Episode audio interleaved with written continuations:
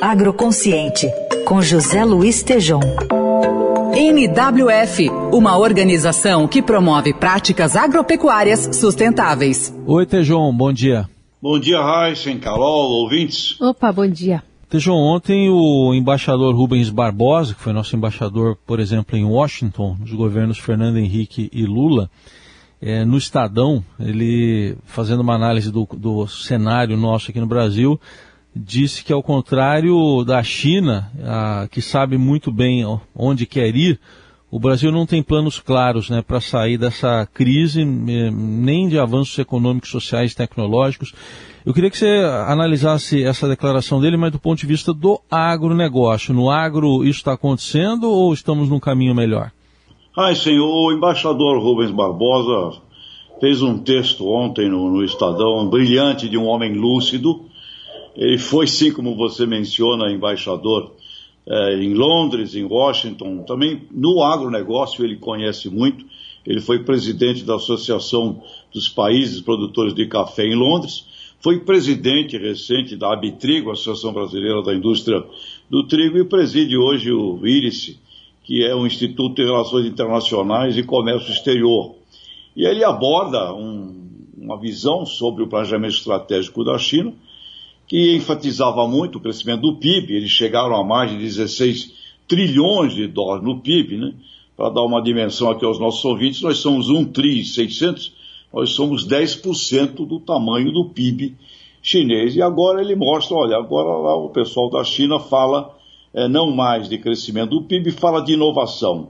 Made in China até 2035. Uma grande ênfase em inovação, tecnologia e também assumindo uma política ambiental e o clima. E sobre o Brasil, como você enfatizou, ele fala: não temos no Brasil planos claros. Com relação ao agronegócio, há uma ausência gritante de um planejamento estratégico.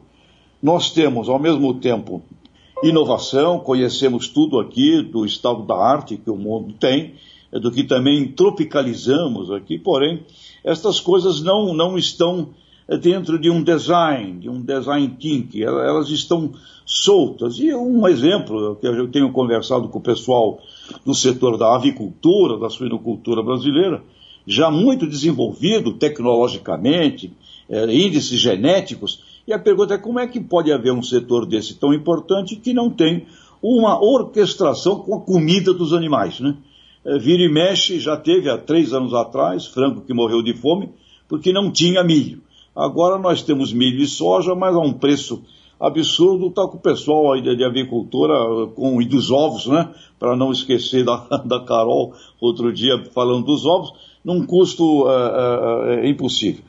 Temos inovação e digitalização e não temos acesso de telecomunicação no território. Ou seja, é uma colcha de retalho que não está servida, meu caro Heisen. Então, é, precisamos, e aqui né, eu fui buscar, o que dentro do Brasil é positivo e mais se aproxima uh, dessa visão que o embaixador Rubens Barbosa traz nesse artigo.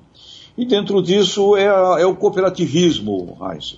As cooperativas, eu estive ontem com quatro líderes cooperativistas de quatro cooperativas extraordinárias, o Fernando Degobe, da Cooper Citrus, o Willem da Castrolanda, o Sandros de, da Olambra Agro, Agroindustrial, ali da região de Avaré, o Carlos Augusto Rodrigues, presidente da Cochupé, que é a maior cooperativa de café do mundo, uh, Heinzen.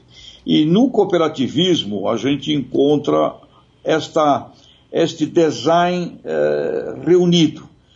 Estão crescendo a dois dígitos, aumentando o número de cooperados, eles detêm o estado da arte, da inovação e da tecnologia. E uma coisa muito importante das cooperativas brasileiras, elas estão seguindo hoje um programa de governança e de planejamento estratégico. Você pergunta, como eu perguntei para esses quatro líderes, onde vocês estarão em 2030?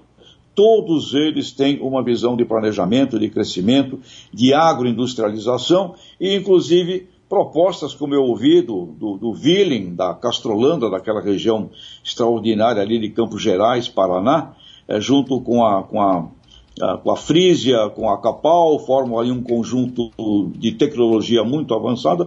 Ele me disse: olha, o meu sonho é criarmos uma intercooperação internacional global do cooperativismo para acesso aos mercados. Então, Heisen, é, temos uma ausência de planejamento estratégico de pelo menos das 10, 12 principais cadeias produtivas brasileiras e no cooperativismo a gente encontra uma visão de quem está fazendo, Heisen.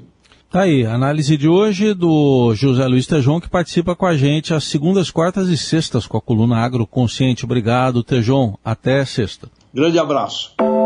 NWF, uma organização que promove práticas agropecuárias sustentáveis.